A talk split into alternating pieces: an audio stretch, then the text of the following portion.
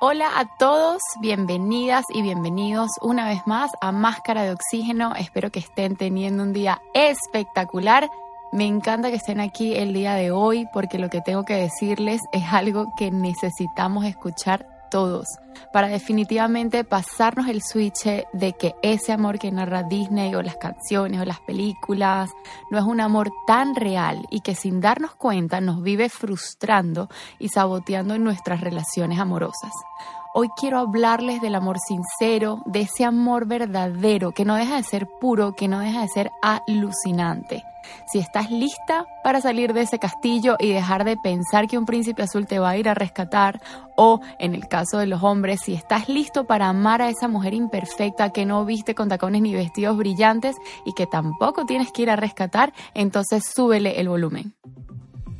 ¿Te has montado en un avión?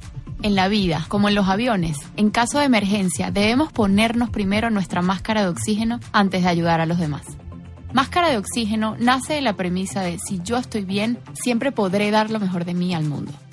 Quiero que a través de este podcast oxigenes tu espíritu, tu alma, aprendas a amarte, a valorarte y a ponerte siempre en primera fila.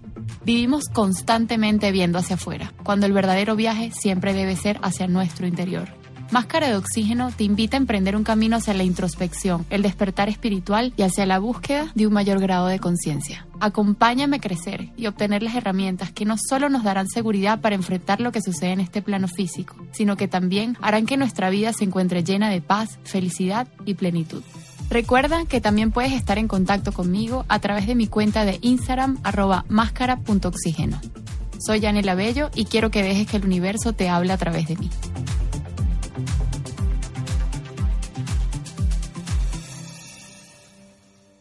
Miren, desde que empecé con este podcast, siempre tuve en mente dedicar un capítulo a todo esto del amor romántico, como un concepto un poco alejado de lo que es un amor real. Y recalco que esta es una opinión muy personal, pero que de seguro resonará con muchos de ustedes. ¿Saben que a los siete años se le llama la edad del juicio? Y es precisamente porque una vez cumplimos siete años, y no tiene que ser específicamente en esa fecha, sino muy cercano, es cuando aprendemos a diferenciar o cuando definitivamente ya sabemos diferenciar el bien y el mal. Y fíjense que casualmente los siete años también son como que digamos el límite de la creación de nuestro subconsciente. Y no quiere decir que el subconsciente no se siga alimentando a lo largo de nuestra vida, sino que lo hace de forma más marcada durante esos primeros siete años de vida. Y todo esto lo digo porque precisamente desde muy temprana edad empezamos a consumir este tipo de contenidos. Empezamos a crecer viendo estas historias que muestra la televisión, estas películas animadas que tanto llaman nuestra atención y poco a poco vamos creando en nuestro subconsciente ese sentido de pertenencia, porque digamos que es nuestro único ejemplo y de hecho hasta en nuestros juegos de niños, incluyéndome, nos hacíamos pasar por esos personajes. O sea, yo, yo siempre era la sirenita, y dentro de las tantas historias hay un patrón que generalmente se repite en cada una de ellas. Por ejemplo, en todas las películas siempre hay una figura mujer en la que hablo de las películas de, la infancia, siempre hay la figura de una mujer en la que es una mujer infeliz, que es pobre en la mayoría de los casos, o se la pasa sirviendo a los demás, o es maltratada, o está encerrada, y pues hasta que no venga un príncipe a rescatarla, no se puede valer por sí misma y simplemente está atrapada de cierta forma. Y por supuesto con un futuro condicionado a un supuesto rescatador. Y por otro lado está esta figura masculina que es el apuesto príncipe, ese personaje que es perfecto físicamente, ese personaje que se muestra fuerte, que es valiente, que en la mayoría de las veces es un hombre pudiente y que en general, que generalmente es el que las va a ir a rescatar. Entonces, fíjense cómo generalmente terminan estas historias, que el apuesto, príncipe rescata a la princesa, se enamoran, son felices para siempre y por supuesto empieza todo este cambio radical en sus vidas, en la que dejan de hacer lo que antes hacían, en que quizás dejan sus labores, sus responsabilidades para ahora tener una vida perfecta, entre comillas. Y yo lo veo de la siguiente forma. En el caso de las niñas, ellas pudieran crecer pensando que si no viene un príncipe azul a sus vidas, ellas estarán condenadas para siempre en vivir en la pobreza o en vivir infelices o simplemente que tienen esa necesidad rotunda de que un príncipe venga porque de lo contrario no pueden continuar con sus vidas de esa forma plena. Y en el caso de los niños, yo lo que veo aquí es que si no soy apuesto, si no soy rico, si no soy superior, si no soy un príncipe como tal, entonces jamás podré rescatar a ninguna princesa porque ninguna me va a voltear a mirar. Y por supuesto vamos creciendo con estas falsas creencias y las vamos arrastrando a nuestra adolescencia y, posteriormente las vamos afianzando aún más hacia nuestra adultez. Y por ende, al no cumplirse esto, que vamos, estamos viendo en las películas, porque es sencillamente eso, una película, es ficción, al no cumplirse en nuestra vida real, nos frustramos y pensamos que no somos suficientes, que no merecemos esto y empieza toda esta cadena de sufrimiento. Y aquí me voy a detener un poco para resaltar que toda persona, sea hombre o sea mujer, puede prosperar por sí mismo.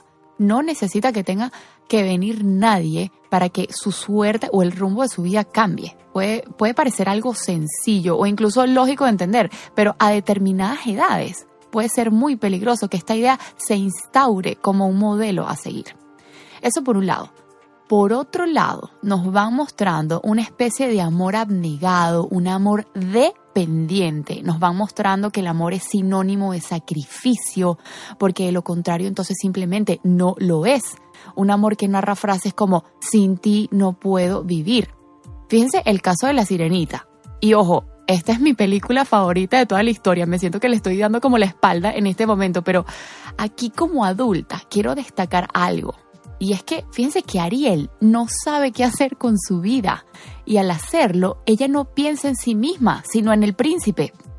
Ella quiere tener piernas y dejar de ser sirena y lo quiere hacer no porque quiera ser humana, sino porque quiere estar con el príncipe. O sea, esta mujer renunció a su esencia, renunció a su cola de sirena. O sea, de verdad, amiga, no, de verdad, ¿qué te pasa? Pero bueno, esto es solo un simple ejemplo. Imagínense la cantidad de mensajes que nos van metiendo en nuestro disco duro poco a poco y de formas muy sutiles. Y aquí mi intención no es despotricar a Disney o a cualquier otra empresa de dibujos animados quiero simplemente desmitificar el amor real. Quiero mostrarles la otra cara del amor, un amor más llevado a tierra, que en definitiva es imperfecto, pero es igualmente hermoso y que desde el fondo de mi corazón deseo que todos lo vivan. La misma cultura construye nuestra visión del amor, con sus elementos y con sus estructuras. El amor romántico no es más que un tipo específico de amor, uno de tantos modelos amorosos que se han dado a lo largo de la historia de la humanidad. Este modelo lleva siglos fundamentado en nuestro, fundamentándose en nuestro estilo de vida afectivo y marcando el camino a seguir. Y por eso hoy quiero invitarlos a que dejemos atrás esas creencias y conceptos del amor. Voy a empezar mencionando algunas frases, frases cliché que nos han metido nuestra sociedad en la cabeza respecto al amor romántico, para que me entiendan un poco mejor. La primera, el amor lo puede todo. Y aquí voy a ser totalmente sincera con ustedes y les voy a confesar, de verdad, lo voy a confesar que esto es algo que yo descubrí hace muy, muy poco, que realmente logré soltar. Hablo de soltar la idea. Y es que la verdad y la pura verdad es que el amor no lo puede todo.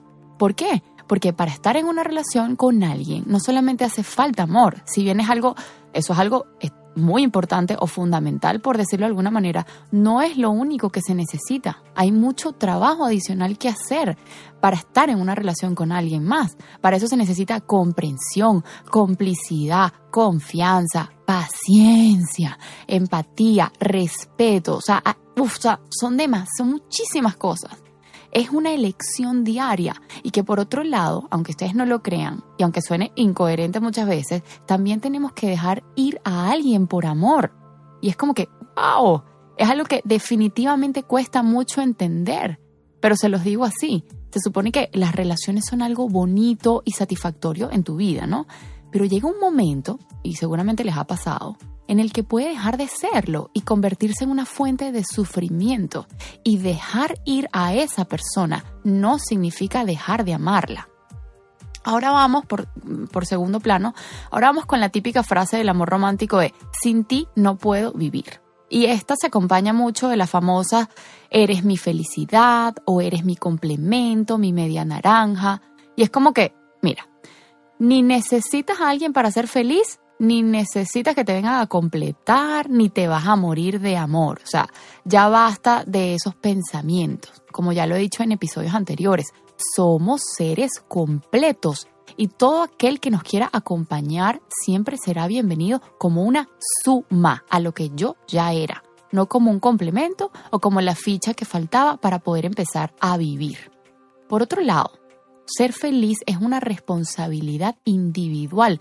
La encontramos en nuestro interior, no en lo externo. Y por supuesto que hay muchas cosas allá afuera que nos hacen felices. Y por eso quiero ser lo más real posible. Pero si condicionamos nuestra felicidad únicamente a algo ajeno a nosotros mismos, nos estamos volviendo dependientes de ese algo, sea una persona, un objeto, una actividad. ¿Qué pasa? O sea, mi pregunta aquí es, ¿qué pasa si ese algo se acaba, si deja de existir? Y lo voy a poner al plano personal. Por ejemplo, yo amo el triatlón, a mí me hace feliz, por decir algún ejemplo que no sea de, de persona, sino como hobby. A mí el triatlón me hace muy feliz. Mejor dicho, es una de las cosas que más me hace feliz.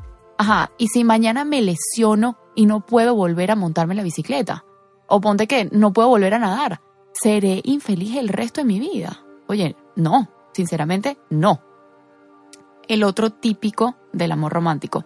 Si no me cela, no me ama. Y es como que, ah, y aquí otra, aquí viene otra confesión. Yo me considero una persona celosa, lo admito.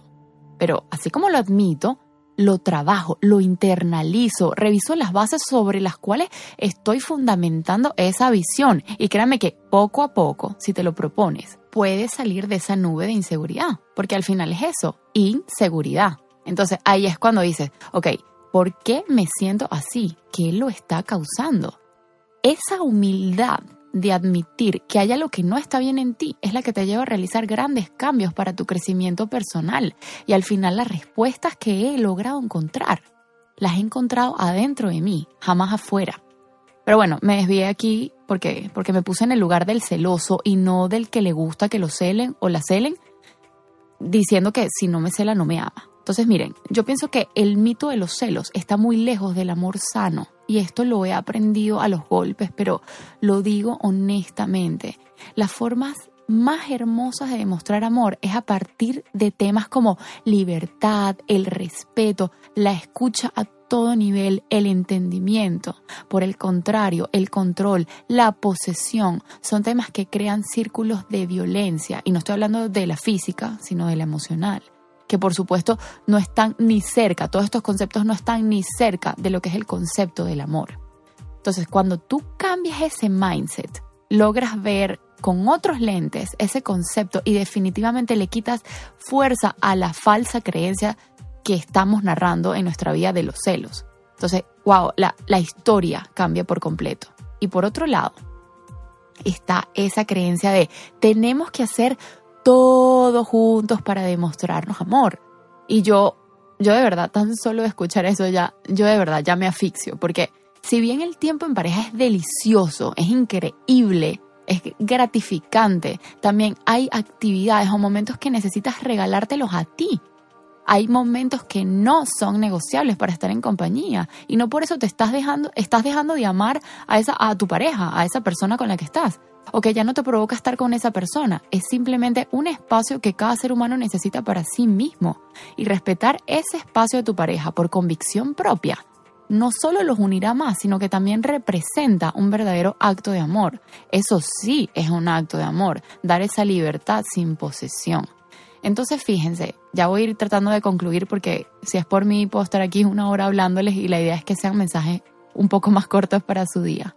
Podemos concluir que los principales requisitos que debe cumplir el amor verdadero, entre comillas, según esta visión del amor romántico, son, debe ser intenso, te amo, o sea, por ejemplo, te amo con locura. Debe ser para toda la vida, como por ejemplo, te querré para siempre, esas frases que, que siempre escuchamos. Debe ser exclusivo, no podré amar a nadie más que a ti. O sea, eso, de verdad. Debe ser incondicional, te amaré pase lo que pase. Y con un grado de apego exagerado, te quiero más que a mi vida. Entonces, nuestra noción idealizada del amor es en realidad el mayor enemigo de las relaciones duraderas. Grábense eso, internalícenlo y empiecen a llevarlo a la práctica.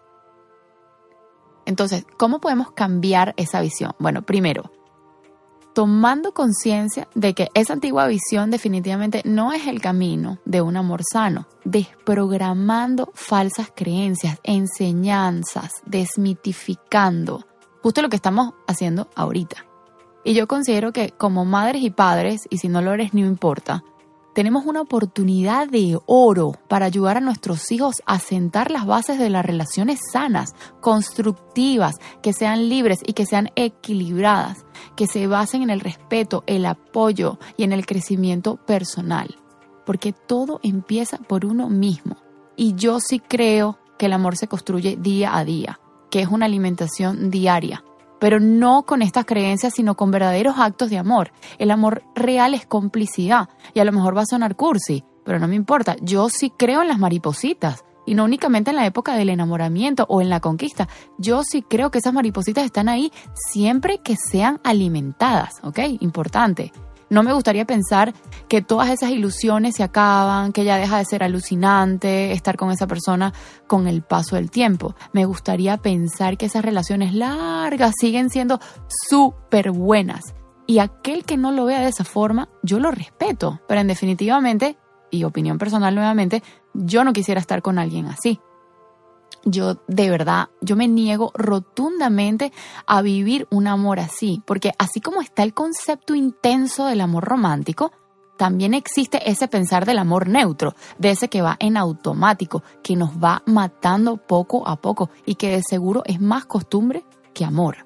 Entonces, el amor significa ser amantes, pero también ser mejores amigos, confidentes y también es esa perfecta armonía de dar y recibir. Y aquí quiero aclarar algo súper importante, tomando en cuenta lo que dije al principio de que a veces el amor no es suficiente. Fíjense, todos tenemos distintas formas de amar y por supuesto también tenemos distintas formas de recibir amor. Si no existe ese match, esa armonía de me gusta que me ames de esta forma y esa es la forma en la que el otro te demuestra su amor, perfecto, pero si de lo contrario es muy diferente a lo que esperas recibir, no te sirve, no te place, porque sinceramente no hay nada que hacer. Y no quiere decir que no se amen, sino que sus formas de dar y recibir amor simplemente no coinciden. Y esto es muy, muy importante tomarlo en cuenta. Bueno, y aquí me freno para decirles que eso es todo por hoy. Espero que les haya llegado el mensaje. Como siempre, estoy muy agradecida de que estén aquí escuchándome y espero que pronto nos volvamos a encontrar. Hasta el próximo episodio.